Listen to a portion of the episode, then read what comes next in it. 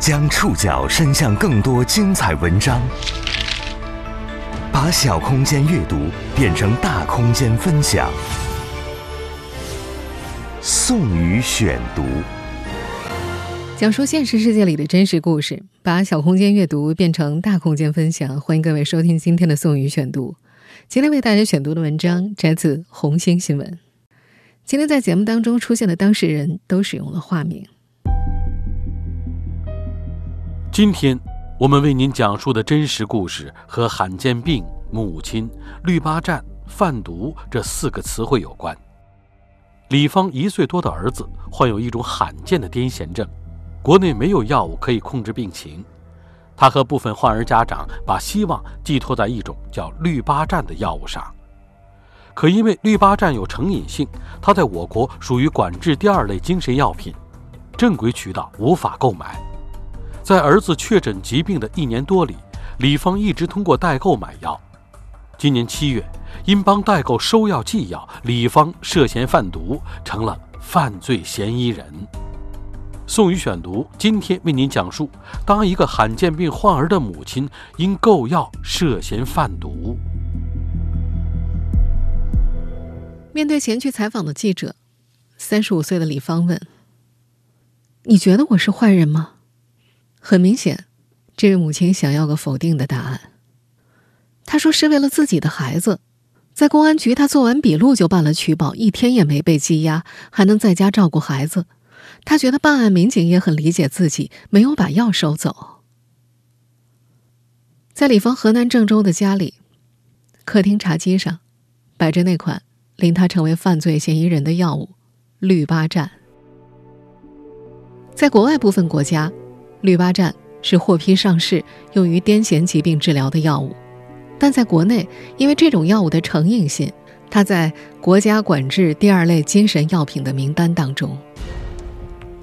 在国内一些办案人员看来，氯巴站是毒品，多年来各地海关查获无数。但在李芳的眼里，他是儿子活下去的希望，也是他的希望。李芳的儿子今年才一岁零九个月。孩子出生第九天就被发现罹患婴儿癫痫伴游走性局灶性发作，这是一种罕见的癫痫症。在李芳带着儿子四处求医的过程中，有医生介绍了氯巴站，但这种药物在我国未获许可，正规渠道根本买不到。一年多来，李芳和其他患儿家长们一直从代购者的手中获取药物。今年七月，一名代购者。为了逃避海关检查，要了李芳的地址，将海外购买的氯巴站寄给了李芳。收到包裹之后，李芳再转寄给代购者。但很快就案发了，罕见病患儿的母亲李芳就这样成为了涉嫌贩毒的犯罪嫌疑人。李芳儿子所患的疾病在全世界范围都相当罕见。患病概率相当于买彩票中一千万大奖，因为孩子发病时大脑在放电，患儿家长们会把孩子叫做“电宝宝”。而在李芳本人看来，不发病时，他的儿子就像一台死机的电脑。宋宇选读继续播出：当一个罕见病患儿的母亲因购药涉嫌贩毒，李芳的儿子龙龙。在刚出生九天的时候，就被家人发现和其他新生儿有些不同。这个孩子很少哭闹，嘴角常带唾沫，手脚总是莫名的抖动。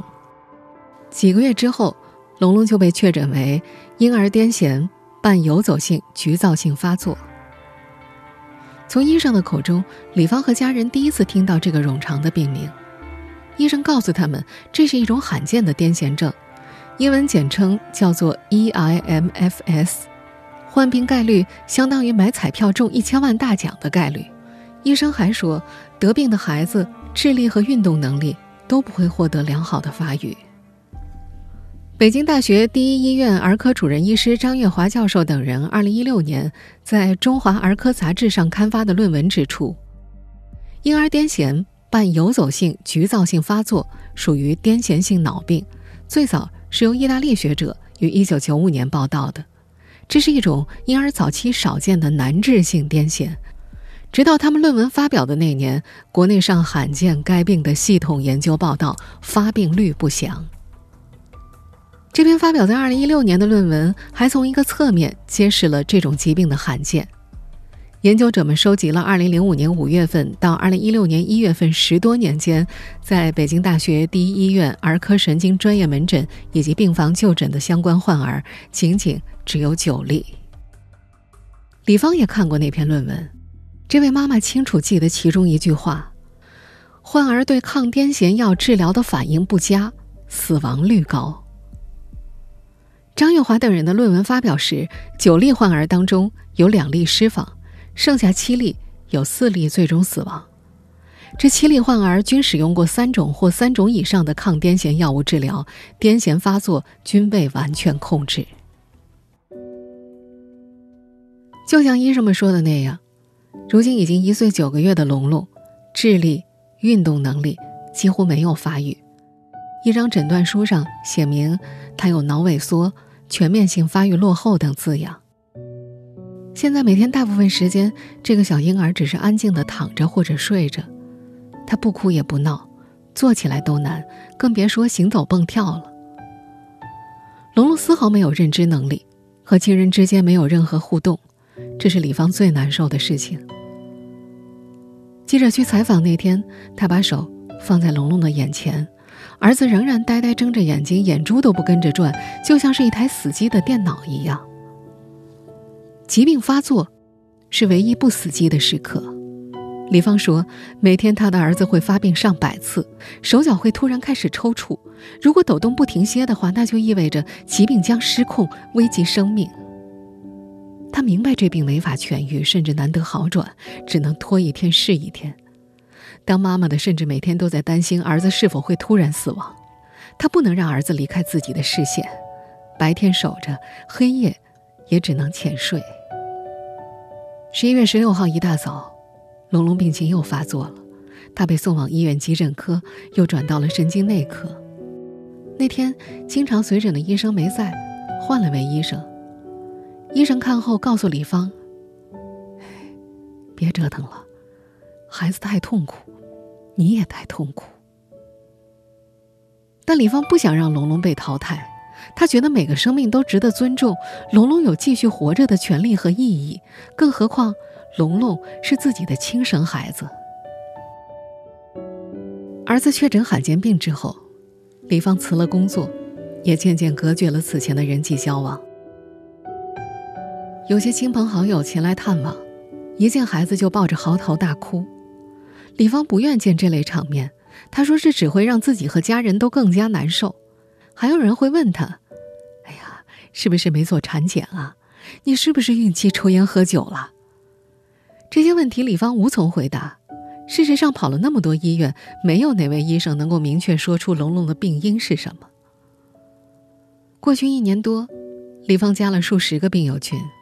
群里或十几人，或数百人，都是各类癫痫性脑病的患儿家长。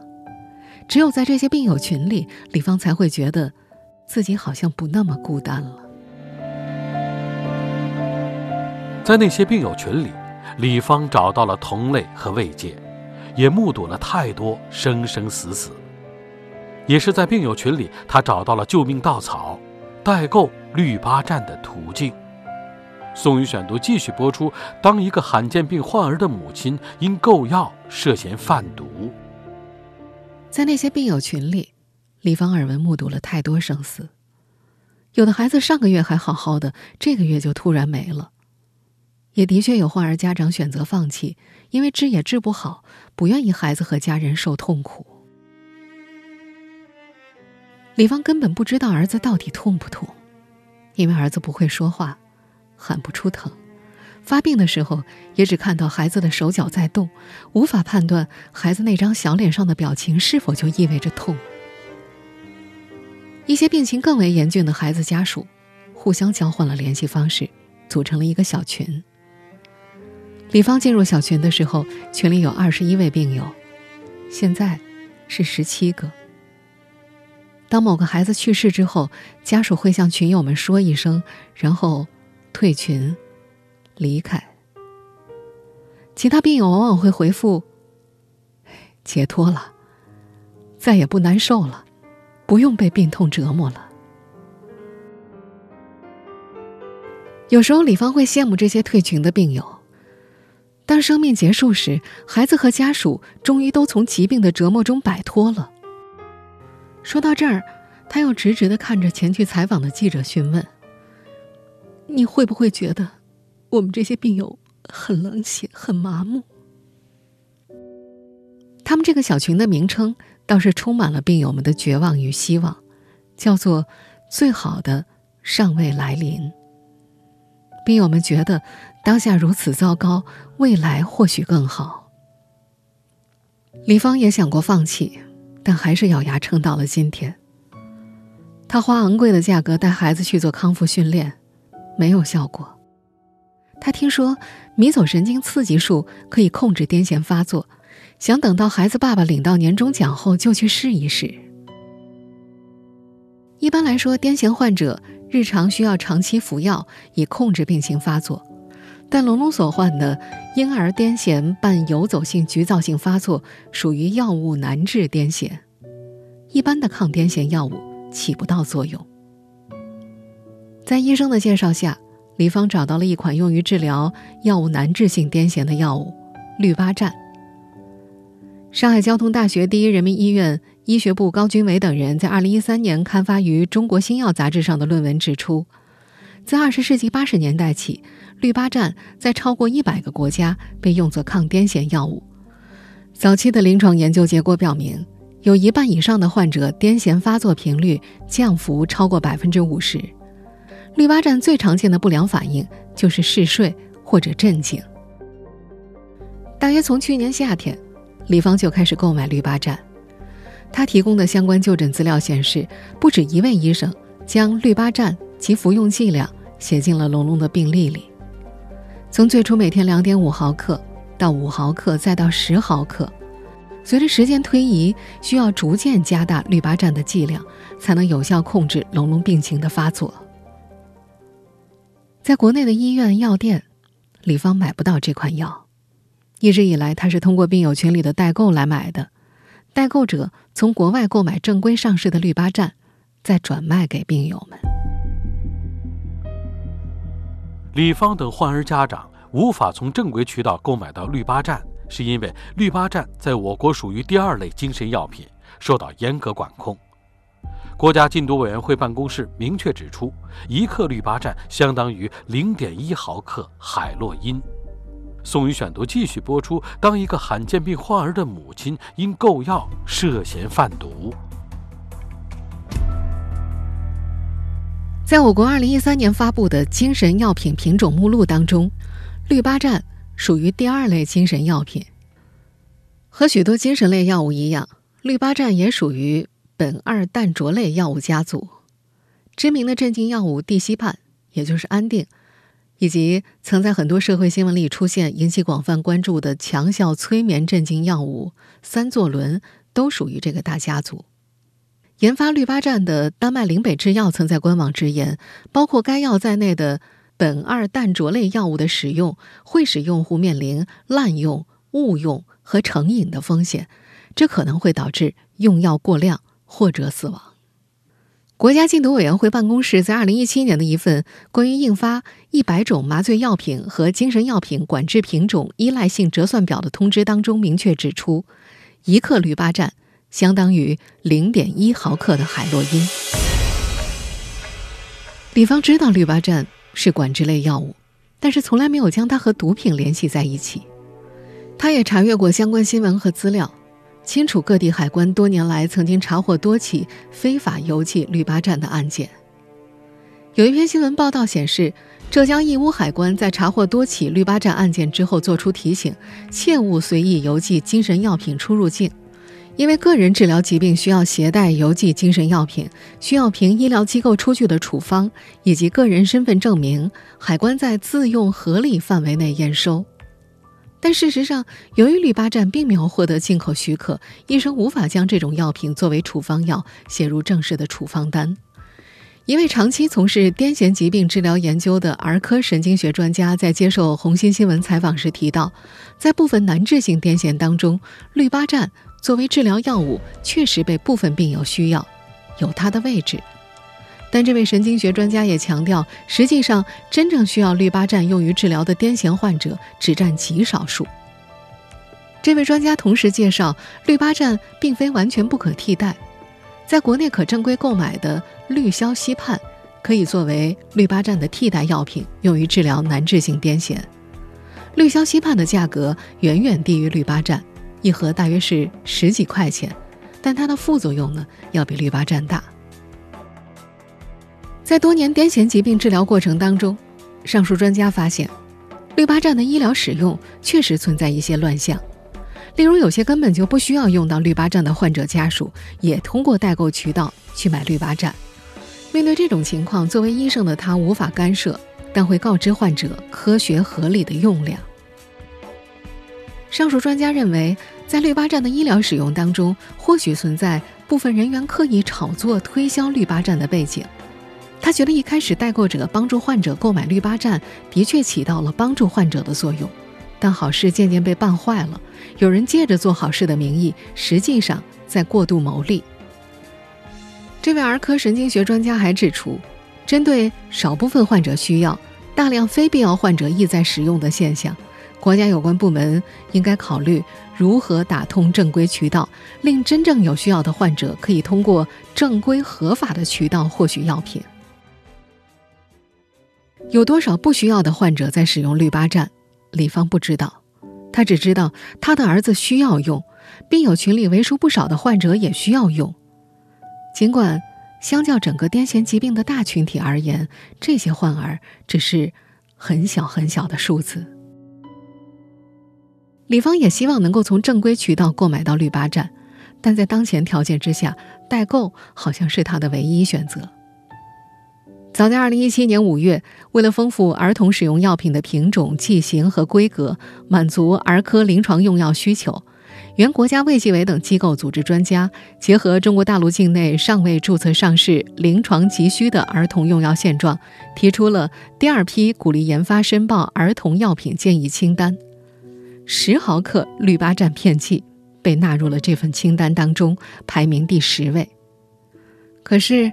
因为这部分患儿在国内的数量实在太少，四年多过去，目前国内申报的企业仅有济南科汇医药科技有限公司一家，申报类型为三点一类新药，而且到目前为止还没有进入临床实验阶段。国内正规渠道无法购买到这种药物，李芳和其他患儿的家长们把希望寄托在了代购上。从心底里，李芳很感谢这些代购者。他觉得，如果没有代购们，他和其他患儿家长都不知从何处获取到孩子的救命药。但他万万没想到，为孩子买救命药，竟可能让自己涉嫌走私、运输、贩卖毒品罪。宋宇选读继续播出：当一个罕见病患儿的母亲因购药涉嫌贩毒。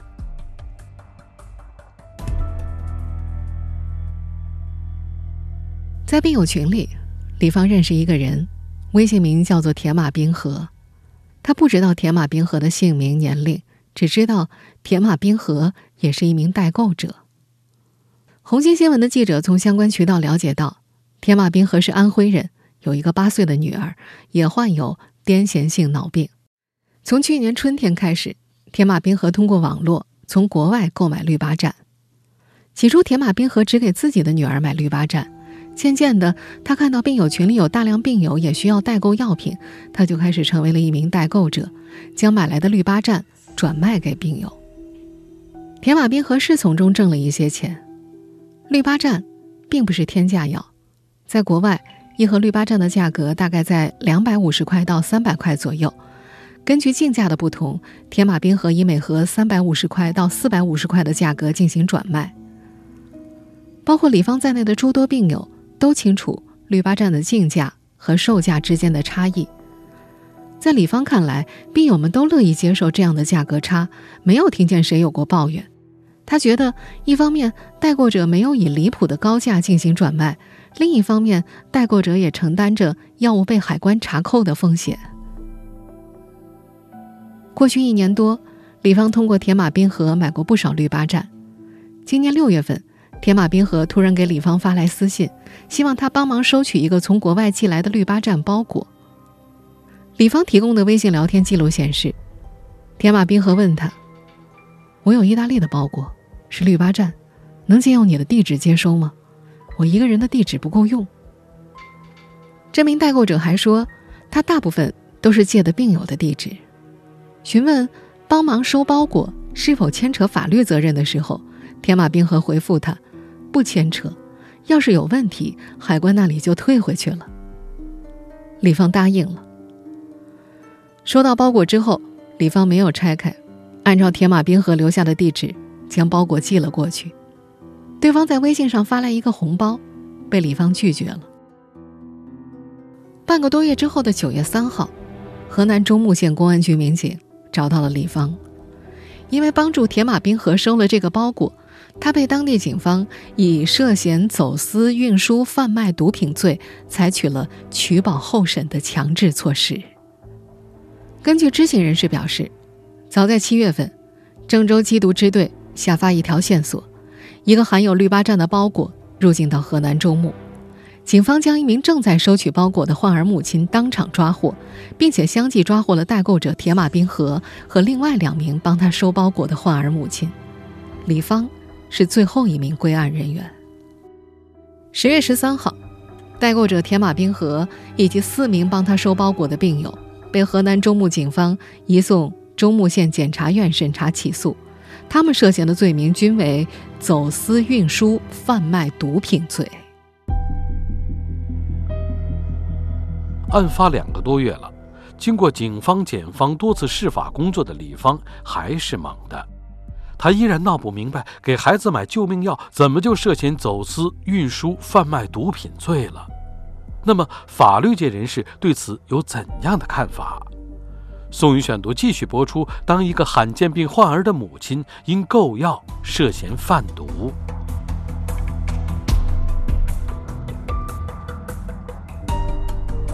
李芳看过很多和毒品有关的电影电视，知道毒贩子有多可恶可恨。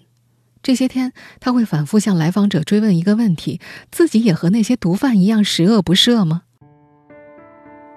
在李芳家中的客厅，几盒氯巴占就摆在茶几上。